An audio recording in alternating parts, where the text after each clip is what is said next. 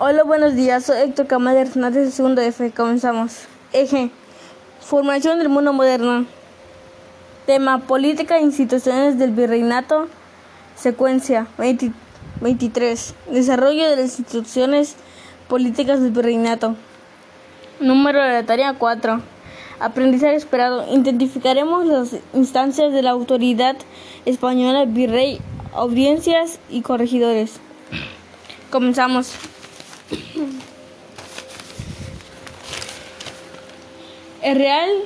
La Real Audiencia fue la primera institución virreinal en establecerse en, en la Nueva España. Se designaron a otros funcionarios en la primera Real Audiencia, dado paso a la formación de la segunda, al generarse muchos problemas, pues sus miembros fueron acusados de corrupción y de abuso sobre la población indígena. La segunda audiencia elaboró leyes para proteger a la población indígena. Acciones que se realizaron en el gobierno del primer virrey Luis de Velasco en su gobierno para consolidar la autoridad de rey en Nueva España son 1. Se crearon figuras como la del corregidor, no solo en los pueblos de indios, sino también en las principales ciudades de españoles, para aumentar los tributos al rey. 2. Se reorganizaron los pueblos indígenas, así los funcionarios del rey pudieron cobrar el tributo indígena de manera más eficiente y la iglesia tuvo mejor control de ellos. La Iglesia tuvo mejor control sobre la población indígena con las acciones del virrey Luis de Velasco, porque esta política fue determinantemente para que los habitantes indígenas adoptaran muchos ámbitos y costumbres de origen europeo.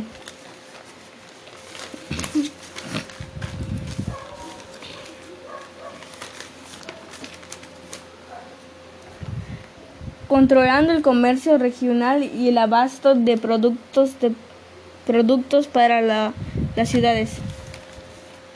La, explo, la, explotación laboral, el despojo de propiedades comunes in, individuales, el cobro de exceso de tributos y el maltrato físico eran los abusos que cometían los españoles en contra de la población indígena. La guerra de, del Mixtón, primera, primer gran levantamiento de, Zacatecas. La Aquimbol, la Aquimpol en la región Maya. La re, revuelta indígena más famosa del siglo XVIII, encabezada por Jacinto Canec en Yucatán. Los esclavos de origen africano la más famosa, comandada por un esclavo llamado Gaspar Yanga. En la región de Córdoba, Veracruz, fueron las rebeliones más importantes de indígenas y esclavos en contra de los españoles durante el periodo colonial. La corona española, para incrementar sus ingresos en Nueva España a finales del siglo XVI, puso a la venta algunos cargos públicos. La élite La élite criolla logró acrecentar su poder y tener mejor participación en el gobierno virreinal del, de mediados del siglo XVIII. Con las reformas borbónicas re reorganizaron los, los, el gobierno y los territorios tanto en España como en las colonias americanas. El repartimiento de mercancías era un sistema laboral de audiencias de tema laboral de adjudicación de mano de obra indígena en provecho de los españoles que cambiaron de una remuneración obligaba periódicamente a trabajar por temporadas. La venta de cargos públicos en Nueva España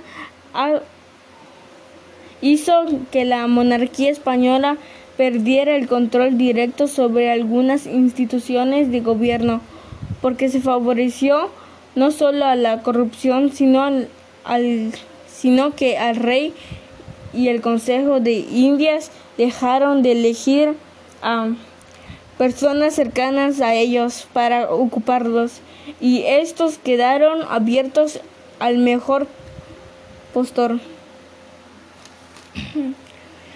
Los Borbón, la nueva dinastía, la nueva dinastía, así se llamó la casa reinante que sustituyó a los Habsburgo a principios del siglo XVIII. Se le llamó reformas borbónicas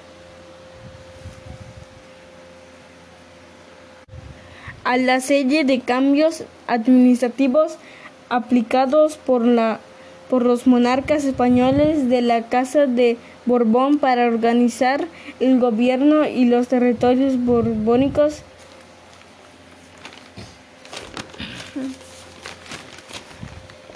Los, los, objetivos esenciales de las reformas borbónicas eran obtener mayores recursos económicos, restar restar poder y riqueza a la iglesia, a las élites locales y reorganizar la administración pública fuera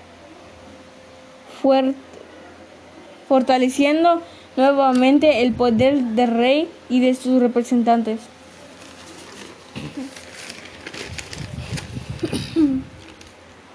Los Borbón combatieron la venta de cargos públicos en la Nueva España sustituyendo en las audiencias a los funcionarios criollos por españoles peninsulares. La nueva división administrativa en una nueva española establecida por los Borbón a finales del siglo XVIII. Se llamó doce intendencias que consistía en democraciones regionales más pequeñas que permitía un control político y económicamente más eficiente. Una intendencia es el control y administración de un servicio o del abastecimiento una colectividad. En dos intendencias se dividió a Nueva España. Un intendente, un funcionario designado por el rey, son los que gobernaron las intendencias y tenían el poder de administrar la región y recaudar más impuestos. Los Borbones crearon un ejército profesional ante las amenazas del invasor, invasores extranjeros y para tener un mejor control sobre la población local. El ejército se conformó con un, grupo muy poderoso en el virreinato, porque los miembros del ejército recibieron importantes, importantes fueron y privilegios, fueros y privilegios. El virrey ocupó el cargo de jefe de los armadas de las armadas dentro del ejército y los intendentes fueron oficiales regionales dentro del ejército. Con la apertura al libre comercio entre, entre los virreinatos y entre estos y otras regiones del mundo, los Borbones eliminaron monopolio comercial. Los Borbones limitaron el poder de la Iglesia, reduciendo sus fueros y privilegios, con, confiscaron algunos de sus bienes. En 1767 se expuso del se expulsó de todo el imperio español a los jesuitas.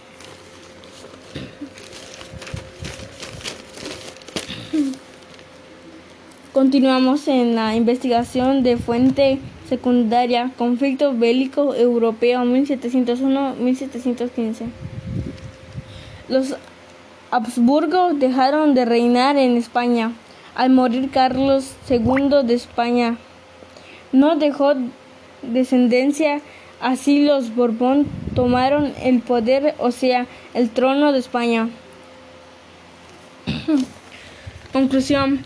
Si yo fuera un, un indígena de la época colonial, ¿ayudaría a los criollos a derrotar los Borbones? Sí, sí les ayudaría porque los criollos impulsaron los procesos de independencia de las colonias americanas, defendieron, defendiendo los intereses del territorio americano frente a las ambiciones europeas.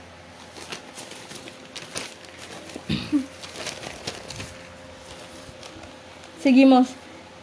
Si los indígenas hubieran recuperado su poder y sus, y sus tierras, ¿crees que hubieran vuelto a organizarse como en su época de esplendor antes de la conquista? Sí, sí creo, porque tenían el conocimiento sobre la agricultura, el comercio y conocían el sistema de escritura, la arquitectura, la farería y tenían conocimiento en astrología. Sabían cuándo iba a llover y cuándo se debe sembrar. Eran muy inteligentes, aunque seguirían peleando, peleándose entre civilizaciones. Gracias.